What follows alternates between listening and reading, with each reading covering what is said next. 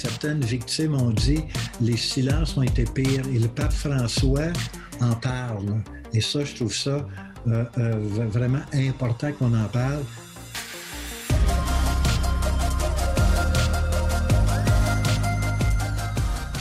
Bonjour mesdames et messieurs et bienvenue à cet épisode de Parésia, votre balado qui prend le temps de penser.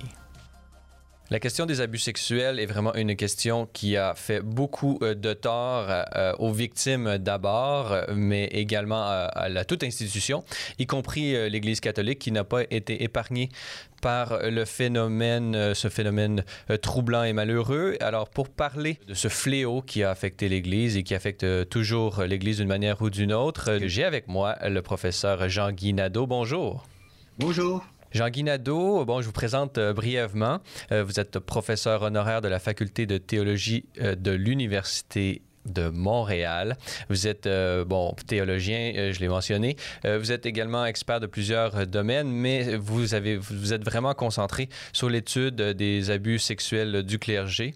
Vous avez été témoin également, puisque ce n'est pas simplement un, parcours théorique qui est le vôtre, mais vous avez rencontré et accompagné plusieurs victimes. En 2017, vous avez collaboré au Center for Child Protection de l'Université grégorienne de Rome et vous, vous avez été également président de la Société internationale de théologie pratique. Nous sommes réunis euh, aujourd'hui pour parler de votre plus récent ouvrage euh, intitulé Une profonde blessure, les abus sexuels dans l'Église catholique, publié aux éditions Mediapol.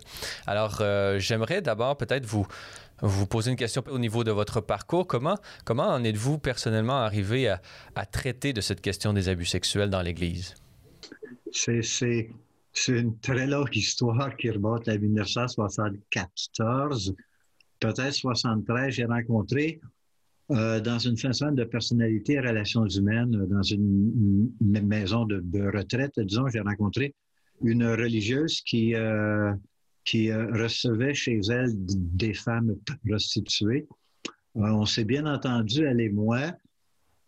puis elle m'a invité à joindre le petit petit groupe qui agissait avec elle ou qui faisait plutôt une certaine présence avec elle.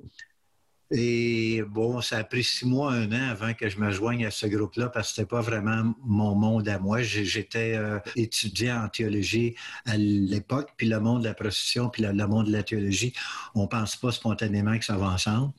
Donc, disons, après un an, j'ai joint cette équipe-là.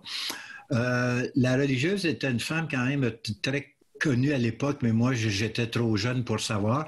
C'était la, fondatrice du centre et puis de, l'école Rosalie Jeté, dont la mission était que les jeunes filles qui accouchaient puissent garder leur enfant avec elles et continuer leurs études.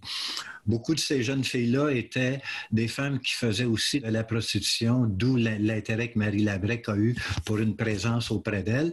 J'ai joué cette équipe-là, j'ai finalement fait ma thèse de, doctorat sur, cette, sur ce projet-là, sur ce ce groupe-là, et donc sur la, place des prostituées dans, dans l'Église. Dans ma thèse, ce faisant, j'ai découvert l'inceste, 80 euh, des femmes qui venaient dans notre projet avaient été victimes d'inceste durant leur enfance.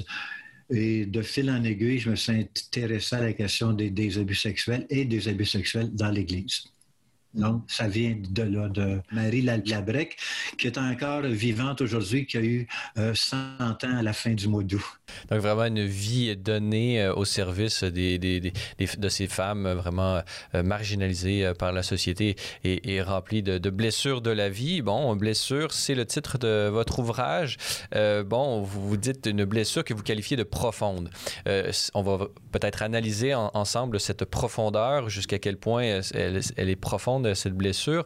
Et euh, peut-être ce qui a rendu la blessure encore plus profonde, c'est tout le temps qu'il a pris à l'Église, euh, aux, autorités ecclésiales, mais aussi au peuple, au peuple de Dieu, au peuple des fidèles, un peu partout euh, dans le monde, pour en parler, pour pouvoir prendre conscience, prendre acte de, cette, de ce drame des abus sexuels. Vous faites dans votre livre une généalogie des éléments conceptuels qui nous ont permis de prendre conscience de, ce, de, ces mots, MAUX. Euh, peut-être que au départ, la, la, psychologie et la culture ne voyaient pas cela comme étant quelque chose de mauvais, comme aujourd'hui on, peut le, percevoir. Alors, pouvez-vous nous, nous dresser un, portrait euh, d'abord? Pourquoi, euh, selon vous, vous, posez euh, dans le chapitre 1 cette question, c'est le titre du chapitre. Pourquoi a-t-il fallu tout ce temps pour en parler? C'est en réalité une question que, les victimes elles-mêmes portent parce qu'ils ont été pris avec ça dans leur silence pendant 20, 30, 40 ans. Puis soudainement, on en parle comment ça se fait qu'il a fallu attendre tout ce temps-là? Puis quand les victimes posent la question, c'est pas seulement, pas tellement une question, c'est une plainte, en fait. Pourquoi on ne s'est pas occupé de ce que je vivais avant? Il y a quelque chose de, choquant dans ça, mais il y a plus, disons que ça accroît la blessure encore plus. C'est une question sous forme de plainte. Euh, juste un mot sur ce terme de, de blessure. Euh, on a fait deux soirées de lancement de livres à Montréal. On en a fait deux parce qu'il y avait trop de monde pour seulement une à cause des règles post-confinement. C'était au début du mois de septembre. Et dans ces soirées-là, j'ai pris conscience que finalement, cette blessure-là, plus ou moins tout le monde, on en a une en dedans. On a juste euh, à, à penser à qu'est-ce qui nous fait pleurer ou qu'est-ce qui nous donne envie de pleurer de temps en temps, puis qui revient, puis qu'on se retient. On a tous une blessure d'enfance, je dirais, quelque chose qu'on ne peut pas dire ou qu'on n'a pas le droit de dire, qu'on a à peine le droit de se le dire à, soi-même. La blessure des, des victimes d'abus sexuels, elle est un peu de cet ordre-là. J'ai envie de dire qu'elle est pire que beaucoup d'autres parce qu'elle concerne euh, l'identité profonde des gens. Elle concerne l'intimité. C'est le corps qui est touché, c'est le corps qui a été euh, envahi même, qui a été abusé, mais c'est aussi la confiance qui a été abusée. Et soit par le père, par exemple, qui est quelqu'un de très proche de nous, soit par le prêtre, qui est le représentant de Dieu, qui le représentant de Dieu qui nous a subtilisé quelque chose qui nous appartenait en propre, qui nous a subtilisé la confiance dans l'autre qu'on pouvait avoir et même la confiance en Dieu qu'on pouvait avoir. Et certains enfants devenus adultes ont senti qu'ils avaient perdu Dieu quand ça, ça leur était arrivé. C'était incompréhensible ça se pouvait pas que Dieu, son représentant, leur ait fait quelque chose comme ça. Donc, donc c'est vraiment une perte de Dieu ou une question tellement profonde qu'elle donne simplement envie de pleurer, plus la honte parce qu'on leur a bien appris que c'était leur faute à eux, que c'était leur responsabilité à eux. Alors ça, c'est la profonde blessure qui n'est pas la même pour tout, pour, tout le monde, mais chez les victimes d'abus sexuels dans la famille ou par les prêtres, il y a une blessure très profonde. Comme vous avez dit, avant les années 70, on ne se préoccupait pas de ça, même avant les années 80. Ce sont les féministes au début des années 70, entre autres une conférence Radical Feminists of New York, donc les féministes radicales, qui ont vraiment mis sur la table le mal que l'inceste fait aux enfants, mais pas seulement individuellement, mais aussi collectivement. Pour elles, l'inceste fait partie d'une stratégie de soumission des femmes aux hommes. Et dans l'Église catholique, ça va aussi pour les enfants. Euh, tout le monde est soumis aux prêtres, pourrait-on dire. Non pas en principe pour être abusé, mais les abus s'inscrivent malheureusement dans ça. Euh, dans les années 70 aussi, les psychothérapeutes ont commencé à raconter ce que les gens leur disaient dans, leur pratique. Freud avait mis ça de côté en disant que quand les femmes parlaient d'inceste dont elles avaient été victimes durant, leur enfance, il disait Ah, c'est pas arrivé, c'est un fantasme, c'est l'envie du pénis.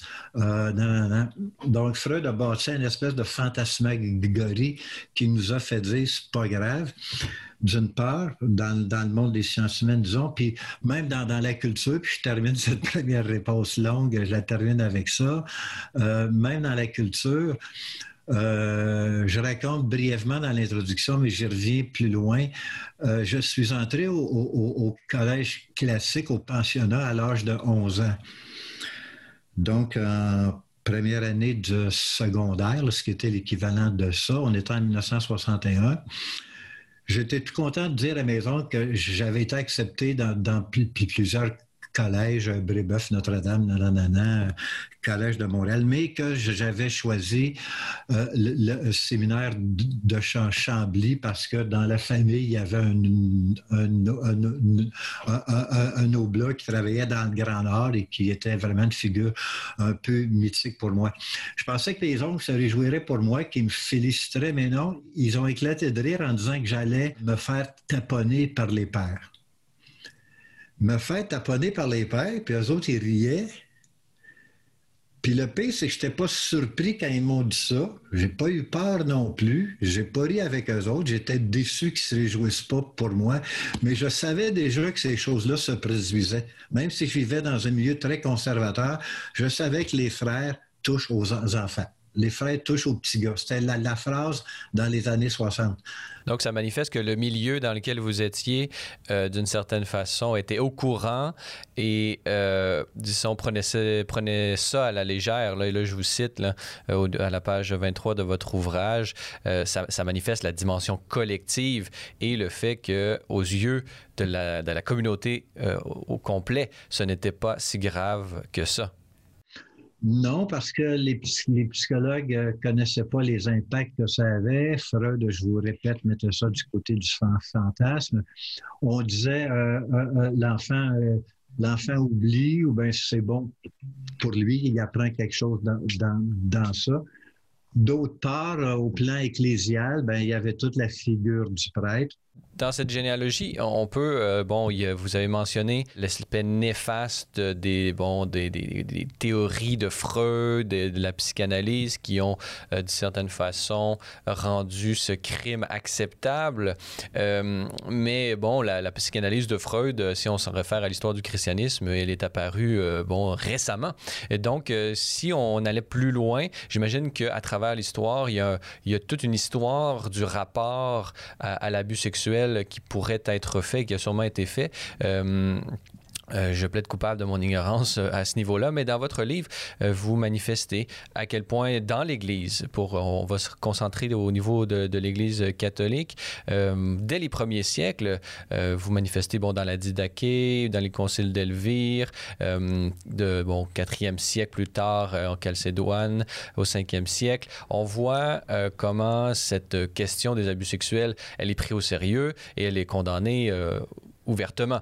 Donc, comment euh, pouvez-vous nous, retracer un peu euh, comment les, premiers conciles et euh, comment l'Église en général a considéré les abus liés à la sexualité dans son histoire et dans sa doctrine, disons, du péché, disons ça comme ça?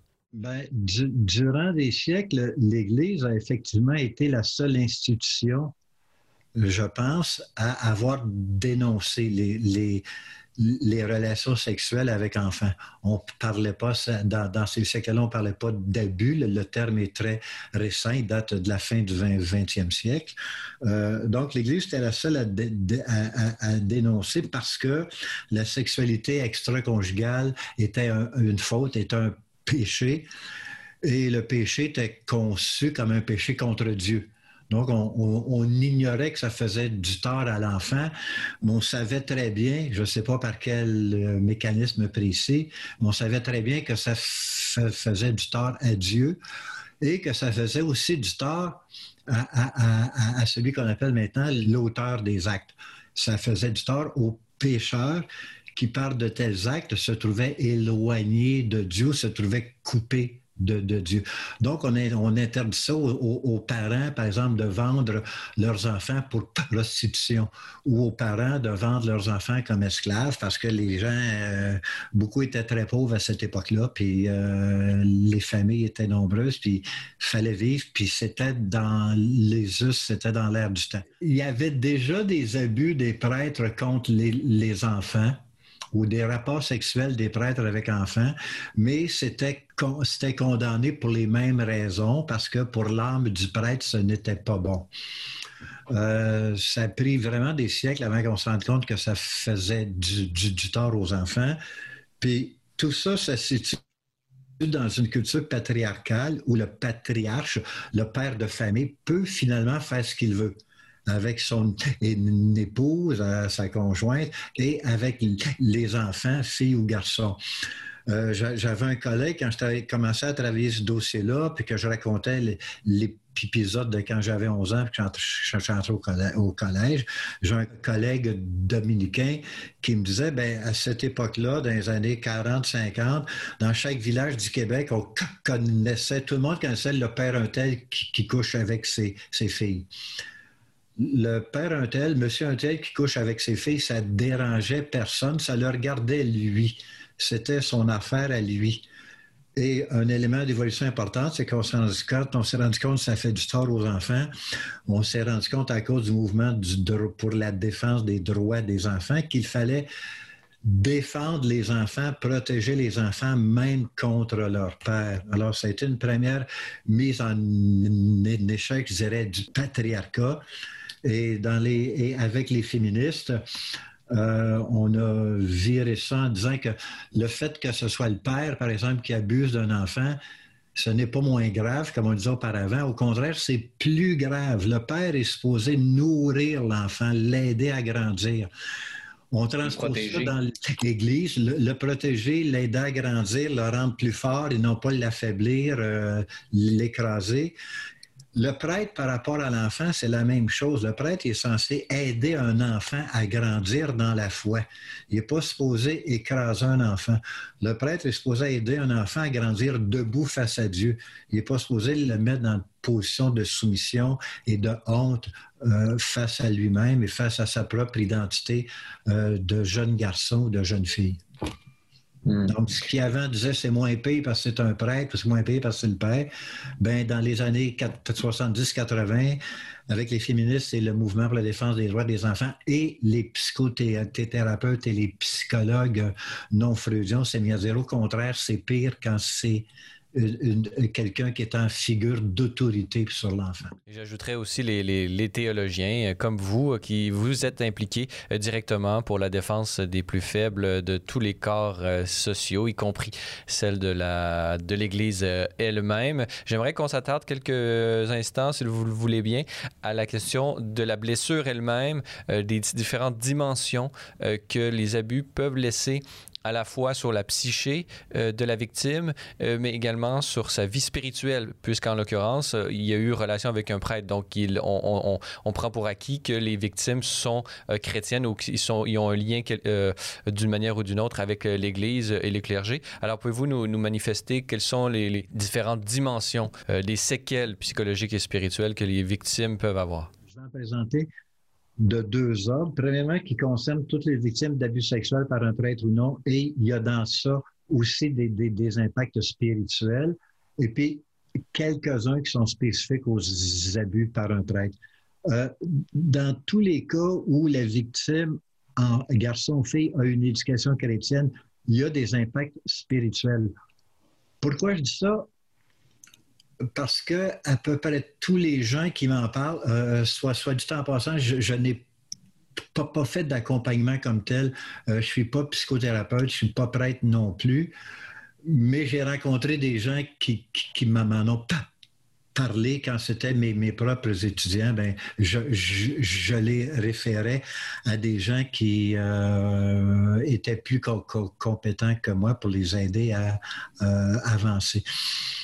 Petite anecdote au passage que je trouve importante.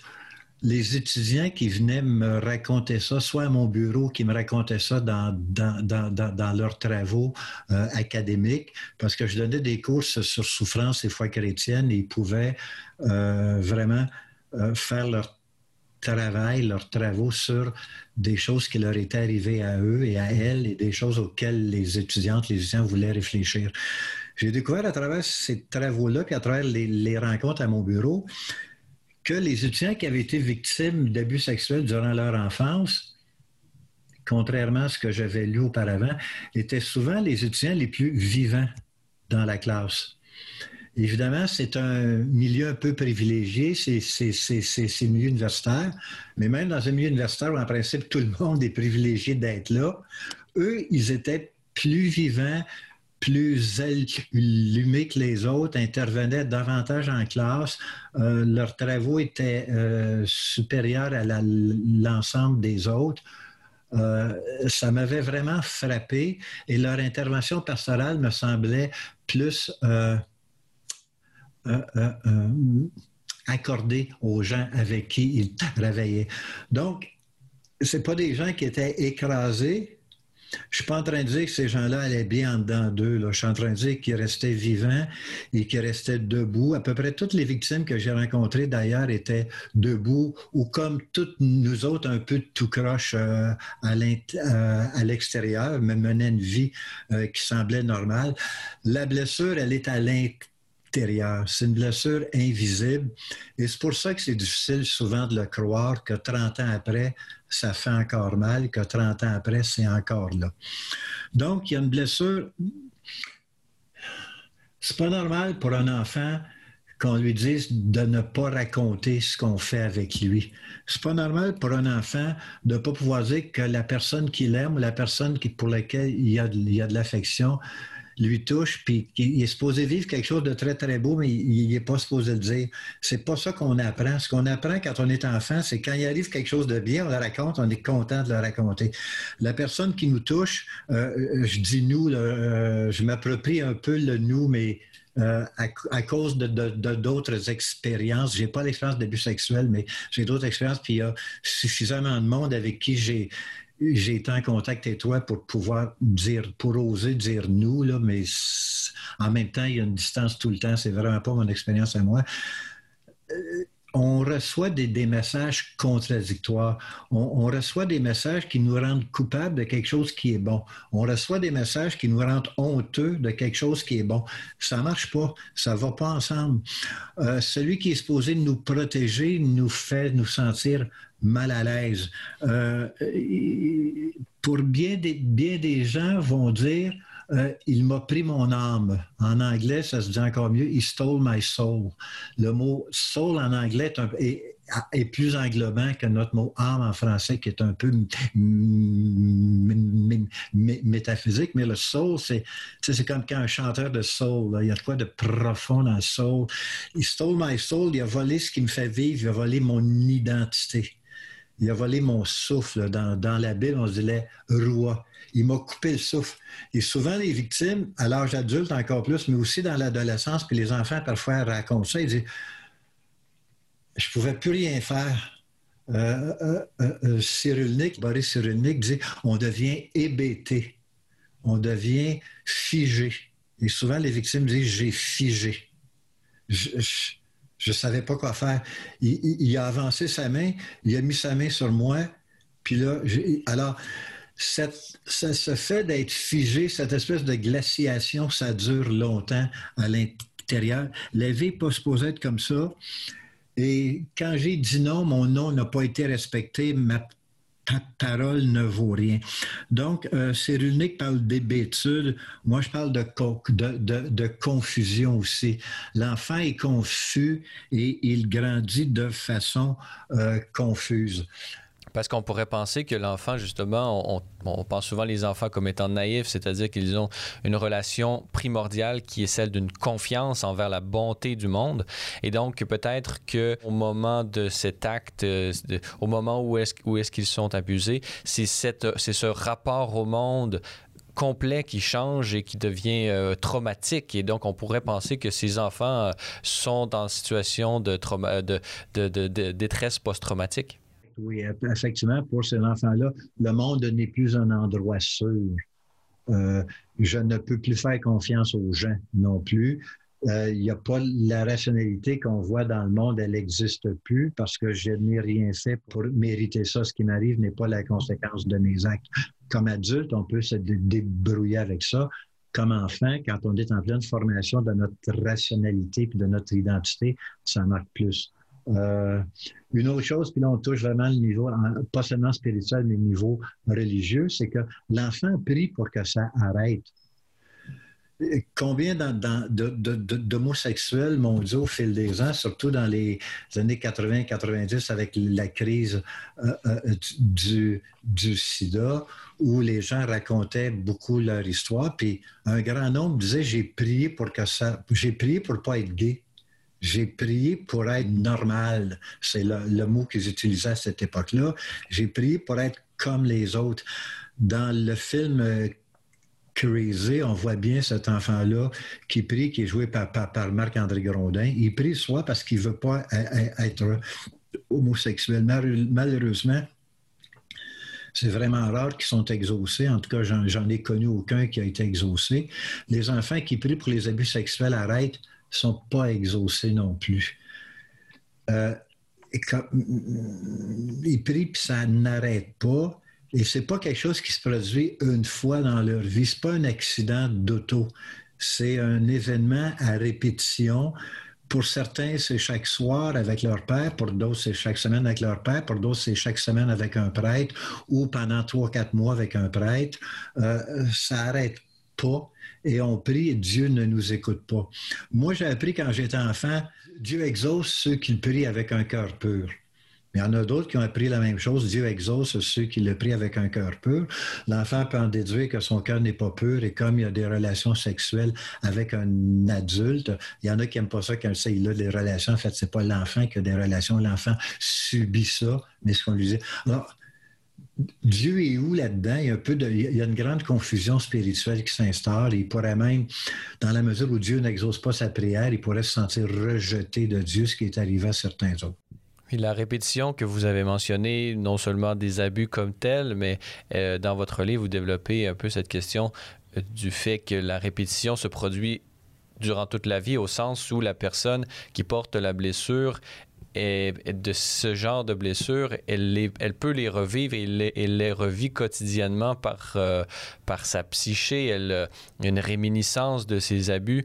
Et euh, cette honte aussi que vous avez euh, soulignée, et là, ça m'a frappé dans votre livre, à la page 78, vous parlez d'une de vos étudiantes théologienne et qui, euh, bien que armée euh, des instruments de la théologie, d'une correcte théologie, qui, efface un peu ces notions euh, de culpabilité devant Dieu. On le sait quand on étudie la théologie que lorsqu'on est victime, on est victime et Dieu nous accompagne et nous et, là près de nous et on est crucifié avec lui lorsqu'on subit ce genre d'injustice. mais là, vous vous dites justement que cette cette personne que vous aviez interviewée avait terminé des études universitaires en théologie et savait bien qu'elle n'était pas coupable de ce qu'un voisin lui avait fait subir semaine après semaine alors qu'elle avait six ans. Et pourtant, elle priait toujours Dieu pour qu'il comprenne qu'elle n'était pas coupable et qu'il lui pardonne. Donc, la,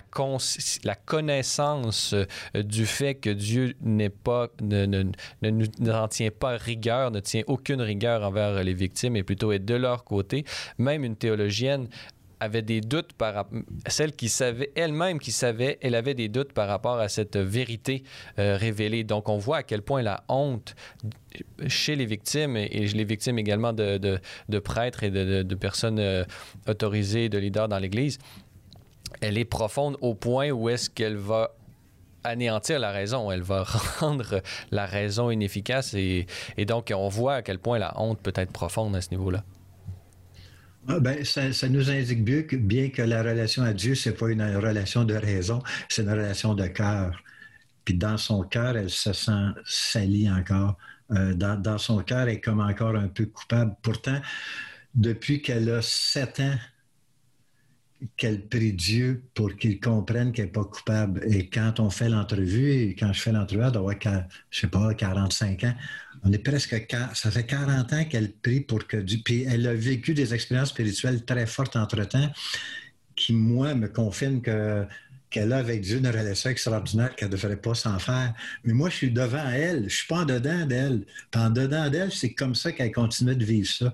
Et, la phrase avant, euh, euh, ou deux phrases avant, elle dit qu'elle le sait, qu'elle n'est pas coupable, qu'elle n'est pas responsable. Puis quelques minutes ou quelques phrases plus tard, elle, sent quelque chose comme ça. Je prie Dieu pour qu'il comprenne que, ce que pas, pas moi Donc, il y, a, un peu d'une peur aussi parce qu'on apprend que Dieu ne supporte pas ça. Euh, mais on est très culpabilisé relativement à la sexualité, puis l'enfant est sans défense, il y a des choses qu'on on a tous des choses qu'on a intégrées dans notre enfance dont on voudrait bien se débarrasser puis qui restent là. Mais les choses comme ça, c'est pire que d'autres, je. Chers auditeurs de Parésia, notez que pour en apprendre davantage sur Celles et Lumières Médias, avoir accès à l'ensemble de nos émissions et documentaires télé, consulter notre grille horaire ou lire nos différents blogs, rendez-vous sur notre site internet au www.cellesetlumières.tv.org. Vous pouvez également nous suivre via notre page Facebook, Twitter ou Instagram. Grand merci à tous ceux qui s'engagent par leur mention j'aime ou leur partage. Enfin, notez que l'apostolat Ciel et Lumière Média ne serait possible sans votre contribution financière. Pour faire un don, visitez notre site web au www.cellelumière-tv.org où vous y trouverez toutes les informations sur nos différents programmes de soutien financier. Nous émettons des reçus pour fin d'impôt. Merci à l'avance de votre générosité. Dans, votre livre, euh, Une profonde blessure, les abus sexuels dans l'Église euh, catholique, Jean-Guy Nadeau, euh, bon, vous, vous, faites une analyse beaucoup plus profonde, beaucoup plus détaillée de, toutes les, dimensions de cette blessure que laisse l'abus sexuel chez les victimes. nous devons malheureusement continuer un peu notre parcours de votre de votre ouvrage pour aller vers les chemins de guérison, guérison qui passe bon d'une de la dimension psychologique que vous analysez euh, mais également spirituel, avec les notions de pardon, comment, comment en arriver là. Euh, et, vous, vous posez également la question de l'institution ecclésiale comme telle, puisque on le, on le sait, si la personne coupable des abus fait partie du clergé, elle, elle fait par l'institution a une certaine responsabilité. Or, l'Église se présente également comme celle euh, qui est la maison où est-ce que toutes les blessures sont guéries. Alors, j'imagine que ça doit faire beaucoup de, beaucoup de de choses à accepter euh, chez la victime euh, d'abus sexuels par, euh, par un membre du clergé. Alors, j'aimerais, bon, comment, globalement, comment est-ce que vous, vous abordez ou comment les, témoins ou les victimes que vous avez rencontrées ont-elles abordé cette question de, de la guérison? Premièrement, quand, quand, je vous écoutais parler du chapitre guérir, j'avais plus envie de pleurer que d'autres choses j'ai demandé à, une amie de réviser ce chapitre-là pour moi. Je trouvais que je connaissais pas ça beaucoup guérir. Je connaissais plus le drame que la guérison. Or, cette amie, euh, je savais qu'elle avait été abusée par un prêtre à l'âge de, 12 ans, 12, 14, 12 à 14 ou 12. Et euh, euh, cette amie était la femme la plus rayonnante que je connaissais une jeune femme dans la cinquantaine, abusée à l'âge de 12 ans. La femme la plus brillante que je connais qui me dit un jour, je me sens sale à l'intérieur. J'en revenais pas que, pourtant, je le sais, je devrais pas être surpris, mais même avec tout ce que je connais, ce que j'entends régulièrement, qu'elle me le dise, ça m'a vraiment frappé. Et euh,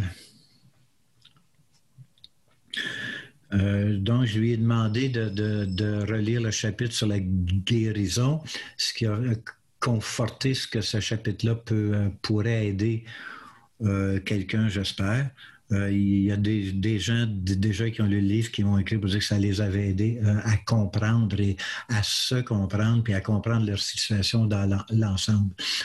Euh, la femme dont je parle était une intervenante euh, pastorale remarquable aussi.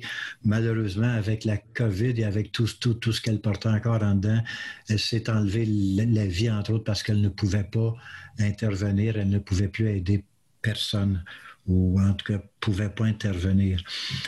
Donc, le chapitre sur la guérison, j'en parle, tu sais, je marche sur les œufs quand je parle de ça. Euh, je trouve qu'on marche tous sur les œufs. Ce n'est pas un mot que j'utiliserais personnellement, guérison, mais les victimes utilisent ce mot-là. J'utiliserai pas le mot parce que les, être euh, victime d'abus sexuels, c'est pas comme attraper une grippe ou un rhume euh, dont, on parle beaucoup ces temps-ci. Euh, tu sais, c'est pas je l'ai pas, je l'ai, puis ensuite je ne l'ai plus. C'est je ne l'ai pas, puis oups, ça, me tombe dessus, puis ça reste là. Donc, on guérit jamais complètement. on peut apprendre à vivre avec. Il y a différentes voies qu'on peut prendre pour vivre, avec, en observant des gens, ce qu'ils ont fait, euh, à travers la, littérature des, des psychologues aussi. J'ai pu tracer une espèce de carte de différents chemins euh, qu'on peut prendre pour vivre avec. Euh, euh, je ne sais pas, moi, entre autres, premièrement, les victimes, ils ont toutes résisté au mal. pleurer, par exemple, c'est une façon de résister. Prier pour que ça arrête, c'est une façon de dire non, je ne veux pas. Mais le seul à qui certaines victimes pouvaient parler, c'est à Dieu. Quand un enfant, surtout dans les années 40, 50, 60, même 70. Tu ne peux pas dire ça à personne. Les gens ne te croiront pas. Ils vont croire l'adulte, ils vont croire le prêtre. Il y a juste à Dieu que tu peux prier. Ta façon de résister, parce que face à l'adulte, tu es, trop petit, tu n'as aucun pouvoir sur cet adulte-là. Tu parles à Dieu. C'est une façon de résister. Euh, reconnaître le mal subi. Souvent, on, nie le mal en disant c'est pas si pire que ça. Euh, les femmes qui ont dénoncé des, des des, agressions sexuelles ou psychologiques au mois de juillet août de cette année 2020, ben, euh, c'est ce dont elles ont pris conscience, ce qui leur est arrivé qu'elles trouvaient plus ou moins normal, étant donné que c'est des femmes, puis d'être abusées quand on est une femme, c'est plus ou moins normal. Ils sont mal dit non, c'est pas, c'est pas normal, ça m'a fait mal. Il y a du mal qui m'a été fait. Une autre affaire, ça serait d'exprimer la colère ça ne va pas de soi. Euh, dans le monde chrétien, on apprend qu'on n'a pas le droit d'être en colère, puis, puis, même dans notre culture, on apprend qu'on n'a pas le droit. Même moi, j'aime mieux quand mes amis ne se choquent pas. Puis parfois, ils choquent après quelqu'un d'autre ou après une condition sociale. Mais s'ils me le crient à moi, je réponds Wow, wow, c'est pas moi, là. J'aime pas ça, voir mais, on n'aime pas ça quand les gens se choquent, mais il faut se choquer. Si on veut que les choses changent, il faut se choquer. Il faut que l'inadmissible euh, soit admissible. Puis quand on se choque, on se renforce aussi. Euh, on ne fait pas juste sortir ça dedans, on, dirige vers l'autre, on rend à l'autre sa responsabilité. On lui donne, on lui redonne la responsabilité qui nous a mis sur le dos, qui nous a mis sur le cœur dire aussi, dire à quelqu'un d'autre les abus, dire leurs conséquences qui nous est arrivé. Euh, raconter autrement, euh, il y a deux types de gens. J'ai un ami encore, je ne savais pas qu'il avait été victime d'abus. Il allait au même collège que moi.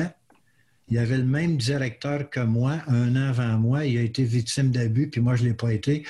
On allait rencontrer notre directeur spirituel, puis se confesser tous les deux dans la même chambre du même directeur spirituel, parce que dans les collèges, on se confessait dans la chambre du directeur spirituel. On voulait rapprocher les enfants des, directeurs spirituels. On n'avait pas pris conscience de la, de, la conséquence néfaste que ça pouvait avoir dans certains cas. Ben lui, quand il raconte ce qui s'est passé, il, il, raconte aussi ce qu'il a fait pour s'en sortir. Il raconte ce qu'il a fait pour que ça arrête. Tout le monde a fait quelque chose pour que ça arrête, mais c'est rare les gens qui le racontent. Ben, quand vous me racontez ça maintenant, racontez-moi aussi ce que vous avez fait de vous. T'as-tu reculé, t'as-tu dit à ta mère que tu voulais pas aller en camping avec ce prêtre-là, puis ta mère a dit il faut que tu ailles pareil, as-tu à un moment donné fait semblant que tu étais malade pour ne pas aller en camping avec le, ou ça? Donc, raconter autrement en se mettant comme sujet de l'histoire.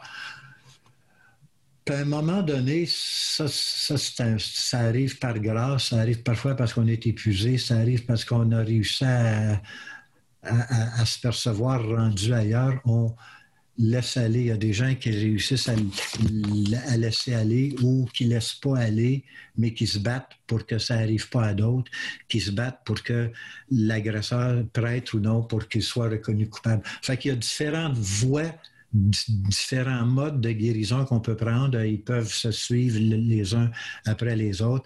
Remarquez, plusieurs mettraient le pardon dans ces voies-là, la voie du, pardon comme une voie de guérison. Je préfère parler de laisser aller que de donner. J'ai écrit un chapitre pour dire comment, euh, quand on parle du pardon aux victimes, il faut être vraiment euh, délicat et attentif à ce que la victime vit. Il ne faudrait surtout pas que la requête de pardon devienne une injonction, devienne une nouvelle loi, devienne un nouveau poids sur la victime et une nouvelle faute sur la victime qui ne pardonnerait pas. Mais ça peut faire partie de cette guérison-là. Oui, euh, bon, je vous, entendais euh, dresser vraiment une certaine liste des, différents processus ou des différentes façons pour, qui pourraient aider au processus de guérison, à tout le moins psychique, mais au moment même que vous manifestiez ça, je, trouvais que l'écriture sainte, la lecture de l'écriture sainte peut être euh, euh, d'un grand secours euh, pour, pour les victimes et toutes victimes, puisque la révélation en chrétienne, en l'occurrence, nous, nous manifeste un sauveur, un sauveur souffrant, une victime injustement condamnée et donc, une identification, et, même dans l'Ancien Testament, on peut penser à, Job, qui, euh, malgré toutes les torts de l'existence, euh, euh, bon, reste fidèle à Dieu, mais ça ne l'empêche pas de crier vers Dieu, de, crier, de crier vers lui pour lui manifester toute la, la, difficulté qu'il a à passer au travers de, des épreuves qui lui sont, qui sont mises sur son chemin. Donc, je ne sais pas comment est-ce que vous voyez un peu ce rapport à l'écriture, le, rapport personnel d'une victime euh, en, lisant l'écriture. Est-ce que vous pensez que ça peut euh, aider au processus euh, de guérison? Euh, c'est vraiment une très bonne question. J'en parle pas dans ce livre-là. J'ai écrit un livre, on a publié, deux étudiants et moi, Carole Golding et Claude Rochon, on a publié en 2000, fin 2012 un livre qui s'appelle Autrement que victime. Et dans ce livre-là, il y a euh, un chapitre sur la lecture de l'écriture sainte qui, effectivement aide certaines euh, victimes, certaines survivantes, mais qui aussi peut nuire à d'autres. Euh, le livre de Job est probablement le plus utile, le plus clair. c'est clair que Job n'a rien mérité de ça.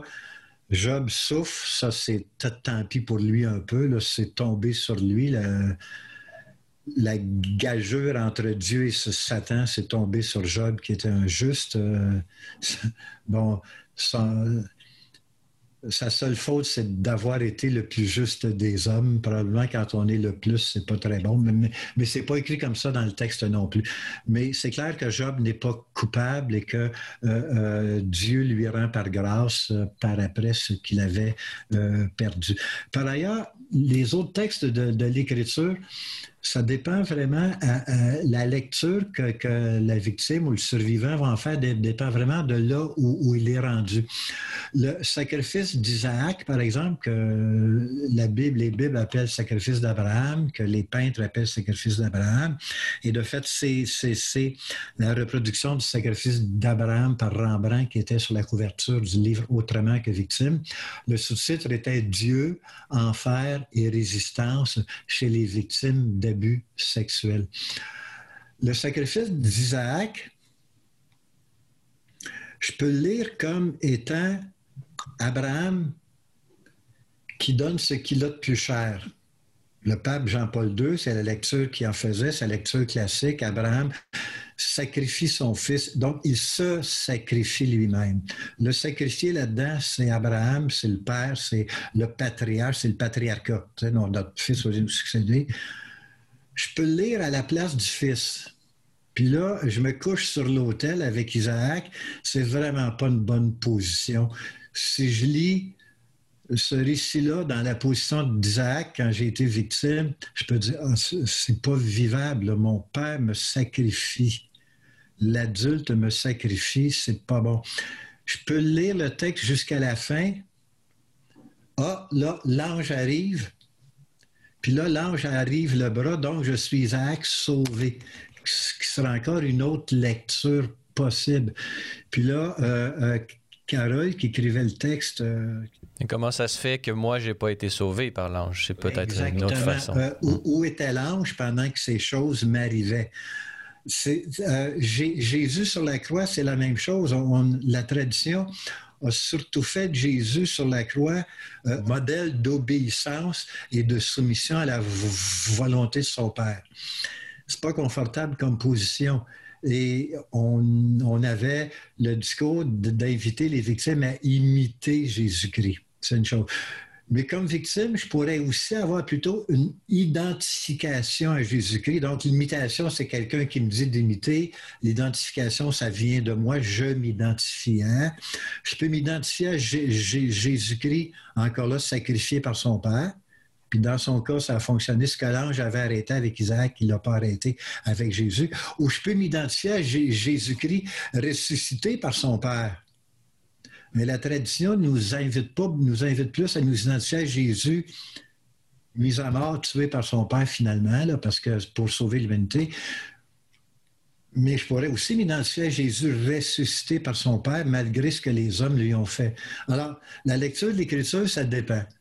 Ça dépend avec qui on la lit, ça dépend où on est rendu. Oui, euh, exactement. On peut voir aussi là, dans, Jésus-Christ crucifié, celui qui prend nos fardeaux et donc euh, peut-être que les, blessures, euh, c'est pas une invitation à nier les blessures, mais à les, à les offrir au Christ pour que, unis à lui, euh, elles trouvent un sens malgré la, plus que l'absurdité, malgré la malice, on pourrait dire ontologique de, de, de l'acte subi dans, dans, dans, son passé. Ce que vous dites, Francis, c'est vraiment très juste. J'ai un ami euh, théologien qui a écrit un texte, From Wounds to Stigmata, de, de blessures en stigmates, c'est-à-dire transformer les blessures en stigmates. Ce que Jésus ressuscité fait, c'est ça. Mais s'il n'y a pas de résurrection, les blessures ne sont pas transformées. Et je pense que vraiment, le modèle, c'est Jésus ressuscité. Il a pris les blessures des gens sur lui, ce qui est très juste. C'est ce que la tradition nous dit. Il meurt avec toutes nos blessures. Mais quand le quand Dieu le ressuscite, le premier credo, c'est cet homme que vous avez mis à mort, Dieu l'a ressuscité.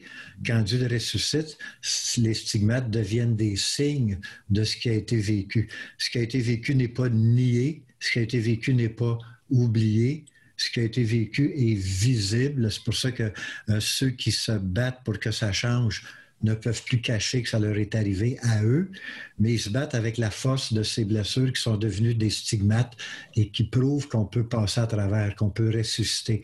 Euh, une autre amie, euh, Véronique Garnier Beauvier, écrit un livre sur son expérience d'abus par un prêtre, puis comment elle s'en est, sortie, ou comment elle essaie encore de s'en sortir et de retrouver Dieu son livre s'intitule Au troisième jour.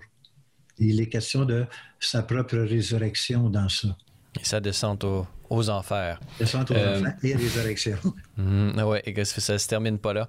Euh, dans votre livre, là, il nous reste une, dizaine de minutes, malheureusement, pour entreprendre la, troisième partie de, votre ouvrage, puisque vous vous attaquez euh, vraiment à la question vraiment centrale de, euh, des causes euh, de la, des abus sexuels qui se sont produits dans l'Église euh, catholique. Et vraiment, c'est une, c'est une question très large qui pose des, des questions à la fois du, de, de, de, de mauvaises actions de la part de, prêtres et, et, d'évêques dans le traitement des, des, euh, des cas.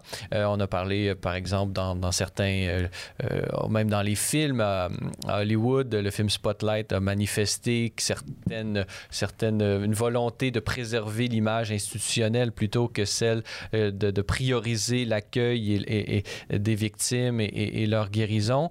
donc, il y a vraiment, et il y a aussi des problèmes au niveau structurel que vous, que vous, dont vous faites mention dans, dans ce livre. Et on voit aussi d'une certaine façon euh, la bataille interne au sein même de l'Église pour, pour euh, prioriser ou pas euh, la question des, abus sexuels dans, et, d'en tenir compte dans les différentes réformes qu'on parle de, de Jean-Paul II.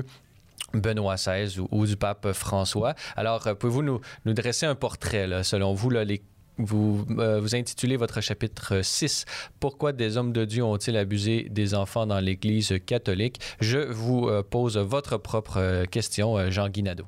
mon Dieu.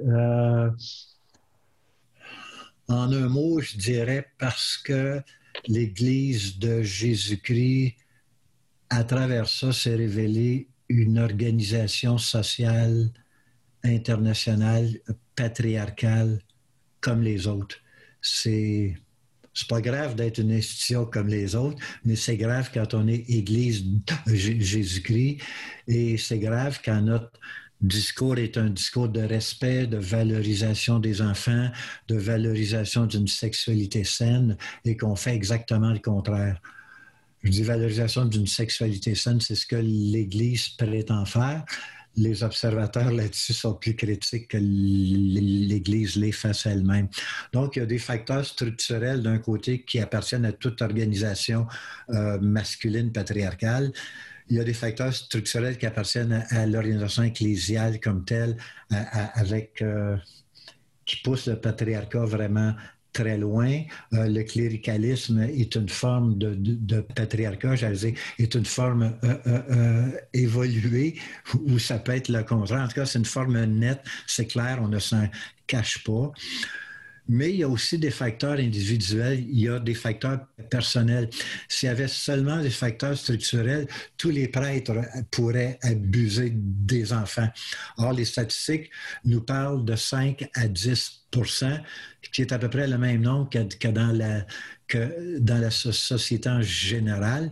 D'une part, c'est grave parce qu'il y a beaucoup, beaucoup d'enfants qui sont touchés, puis d'autre part, c'est encore plus grave parce que c'est la relation à Dieu qui est en cause. Donc, l'intimité, l'individualité l'âme personnelle de chaque enfant, puis sa relation à Dieu qui est plus en cause que n'importe où ailleurs.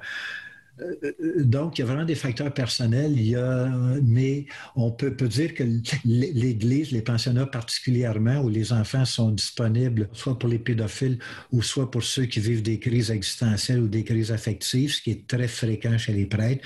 Plusieurs études l'ont montré au fil des ans. Euh, ben, les enfants dans les pensionnats étaient disponibles 24 heures par jour, 7 jours par semaine, et sans aucune supervision externe dans un monde clos.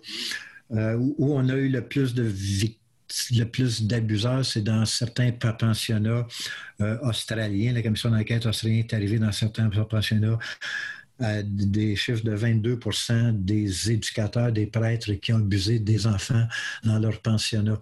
Ça ne veut pas dire que 22 des enfants ont été abusés. Ça, on n'en a aucune idée. Mais ça veut dire que 22 des pères dans ces pensionnats-là l'ont fait. ça, c'est vraiment le pire chiffre qu'on a. Autrement, c'est 10-12 euh, dans, dans, 12 dans ces pensionnats. Donc, la structure patriarcale, le cléricalisme, j'ai parlé du cléricalisme, le pape François parle beaucoup du cléricalisme.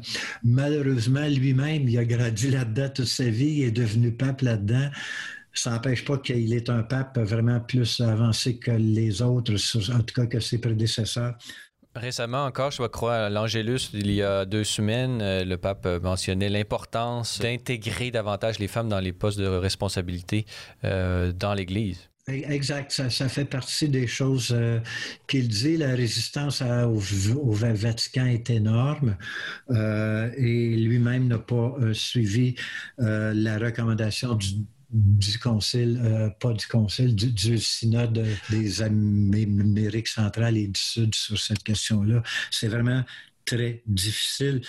Entre autres parce que la figure du prêtre est tellement magnifiée dans, l'Église, c'est devenu une figure quasiment égale au Christ. Quand on fait du prêtre un autre Christ, euh, sais, le prêtre serait seulement représentant du Christ, ça serait déjà bon, je trouve. On peut bien dire que chaque chrétien est représentant du Christ, mais le prêtre l'est à un niveau particulier, surtout dans son ministère, particulièrement quand il préside l'Eucharistie. Il est vraiment représentant du Christ, et ça, on ne peut pas, passer à côté. Alter Christus, ipse Christus. On connaît la, théologie, mais ne, verrions-nous pas à travers euh, cette magnification du Christ, à travers la personnalité du prêtre lors de la célébration de l'Eucharistie, un appel à la responsabilité à la fois euh, du prêtre lui-même euh, qui doit euh, prendre la place de Dieu d'une part et des différentes structures ecclésiales et qu'on peut penser par exemple à à la, formation euh, des prêtres qui doit tenir compte de cette grande responsabilité qui incombe euh, sur les épaules de ces, de ces hommes faillibles, mais tout le moins, à tout le moins, espérons-le, dans la majorité très dévoués et qui veulent, qui veulent le bien de leur communauté. Ben, je reprends encore la, 90 à 95 des prêtres, ce sont bien comportés, souvent dans les mêmes conditions où les, euh, où les, les autres étaient. Euh, même les prêtres qui abusent des enfants par ailleurs, dans leur ministère, pouvaient être de bons prêtres. Il faut, être capable de distinguer les choses. Euh, c'est clair que ces gens-là ne peuvent plus avoir de ministère. L'hypocrisie a été trop forte. Et c'est clair que les discours de Jean-Paul II sont des appels aux prêtres à, à, être à la hauteur de leur identité sacerdotale. Cependant, la dimension théologique de ça a pris le pas sur la dimension éthique ce qui fait que euh, Benoît XVI et puis le pape François sont obligés de rappeler aux, prêtres que non, non, ils ne sont pas supérieurs aux autres. C'est obligé de le rappeler, c'est parce qu'il y en a beaucoup qui, le pensent ou qui se jugent comme tels. Et euh, pour avoir parcouru différents pays du monde, je vois la révérence que les gens ont envers les prêtres et je vois les prêtres qui entretiennent bien cette révérence-là. Ça n'empêche pas que, sous plusieurs aspects, ce sont quand même de bons pasteur. Mais on, a un problème et pour protéger les enfants, il faut que les laïcs et les enfants aient des droits clairs relativement aux prêtres et que ce ne soit pas uniquement les prêtres qui aient des, droits comme c'était avant.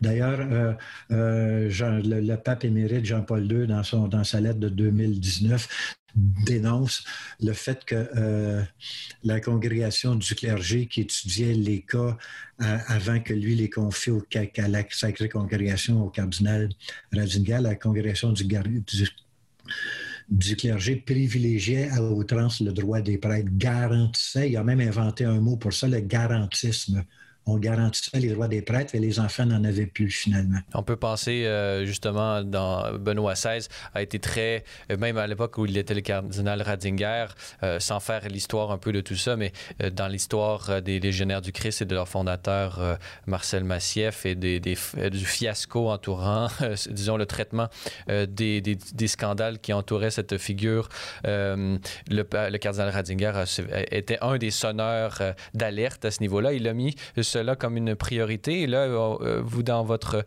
dans votre livre, là, à la page 323, vous, vous soulignez le motus proprio euh, Vous êtes la lumière euh, du monde, vos estis lux mundi, où on y pose, entre autres, l'obligation pour tout catholique, clair ou non, de dénoncer aux autorités compétentes les abus sexuels envers aussi bien les adultes que les mineurs chaque fois qu'il en a connaissance. Et donc, on voit que le droit canon non pas peut-être qu'il surprotégeait le prêtre et créait une, situation d'injustice euh, dans le passé, mais avec les différentes euh, réformes euh, canoniques, peut-être qu'on est arrivé à une vision beaucoup plus équilibrée aujourd'hui où est-ce que les droits de tous et chacun sont protégés par le droit interne à l'Église?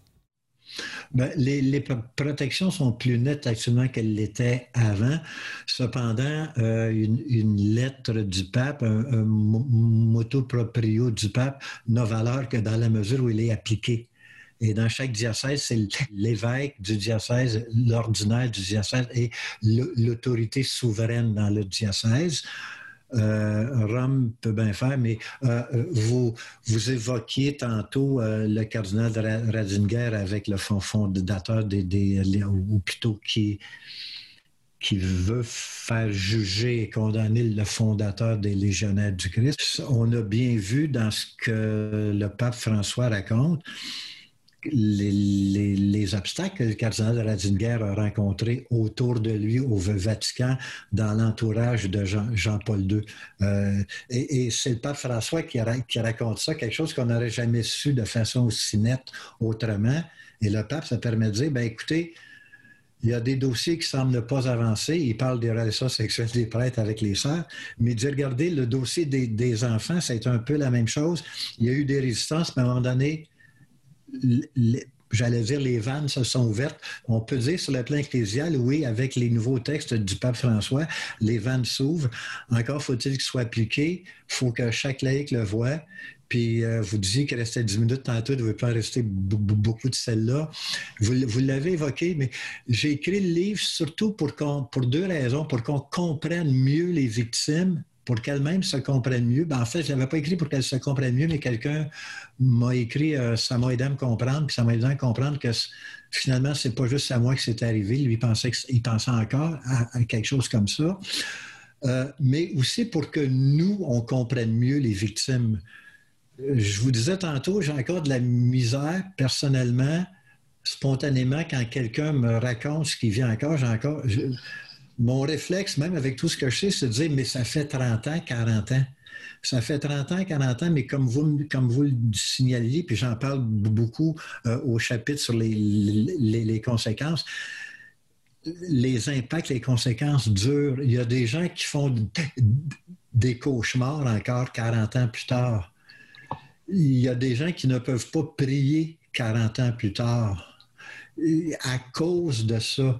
Il y a des gens dont la vie affective est encore brisée 30-40 ans plus tard.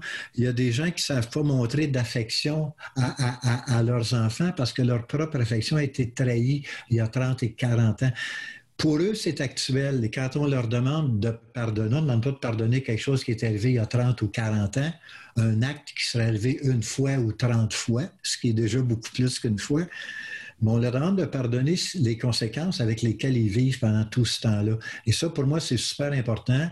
Et le silence imposé, euh, c'est encore du traumatisme d'ajouter.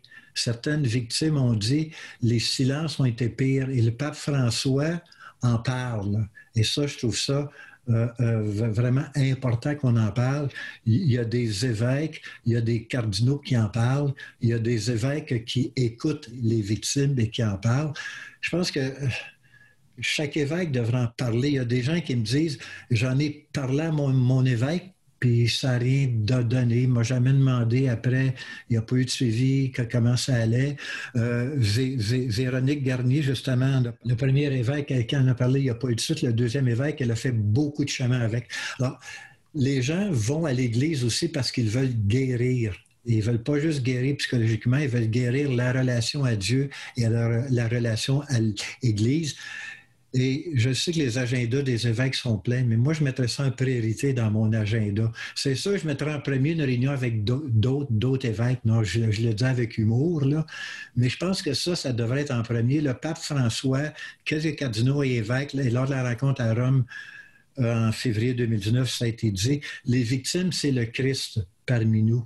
Ben, il n'y a pas un évêque qui devrait mettre le Christ en 20e priorité dans sa liste. Là. Si Jésus veut aller à votre bureau vous rencontrer, s'il vous plaît, dites oui, trouvez du temps pour. Dans votre livre, euh, euh, Jean-Guy Nadeau, vous manifestez certaines euh, pratiques concrètes que les communautés locales peuvent également mettre en application euh, pour pouvoir accompagner, vraiment intégrer les victimes euh, d'abus sexuels de la part du clergé et de toutes les victimes euh, de quelconque injustice dans, dans la communauté afin que nos communautés chrétiennes soient véritablement des lieux d'accueil, d'accompagnement, de guérison et euh, vraiment d'une communauté centrée sur, sur la personne de Jésus-Christ, euh, Jésus-Christ crucifié, comme nous l'avons dit plusieurs fois dans, cette, euh, dans cet entretien. Jean-Guy Nadeau, je rappelle à nos auditeurs que vous êtes professeur honoraire à la faculté de théologie de l'Université de Montréal. Vous êtes un expert dans le domaine des abus sexuels du clergé que vous avez étudié et que vous étudiez toujours depuis de, nombreuses années.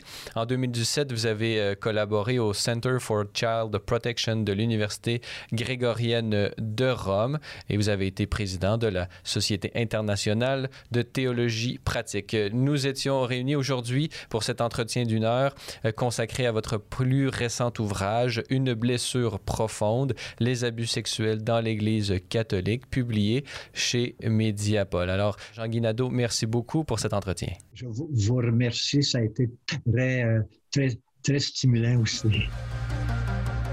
Voilà, c'est tout pour notre balado de cette semaine. N'hésitez pas à communiquer avec nous via Facebook ou Twitter si vous avez des questions ou commentaires concernant nos thèmes ou nos invités. C'est toujours un plaisir de vous lire et d'entendre vos réactions. La semaine prochaine à l'émission, je reçois la professeure et théologienne Anne Doran pour parler de son plus récent livre, Une spiritualité du don. Parésia, une production Celle et Lumière Média. Je suis Francis Denis et n'oubliez pas que la parésia de la foi doit correspondre l'audace de la raison. Allez, bonne semaine.